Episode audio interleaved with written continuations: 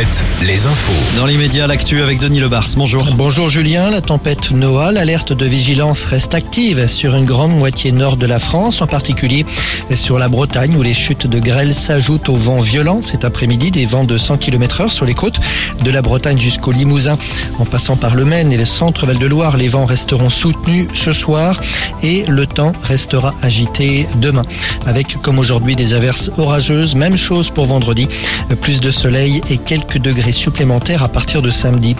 À Niort, voilà maintenant trois jours que le petit Marciano a disparu. Le garçon âgé de 7 ans a disparu dimanche après-midi, non loin de la Sèvre niortaise, où les recherches se sont intensifiées et ce d'autant qu'une chaussure de l'enfant a été retrouvée hier précisément à proximité de la rivière. La police a lancé un appel à témoins. À Calmy, à Buckingham, le prince Harry assistera bien au couronnement de son père le 6 mai prochain à Londres.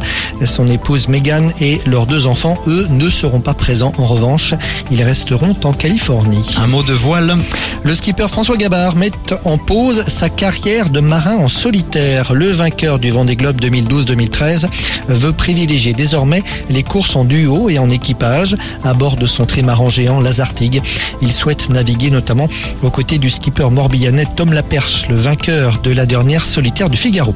Au rayon lecture, le carton de l'autobiographie de Florent Pagny, sorti en librairie la semaine dernière, le livre dans lequel le chanteur parle de sa carrière et de sa vie marquée actuellement par son cancer a déjà été vendu à plus de 30 000 exemplaires.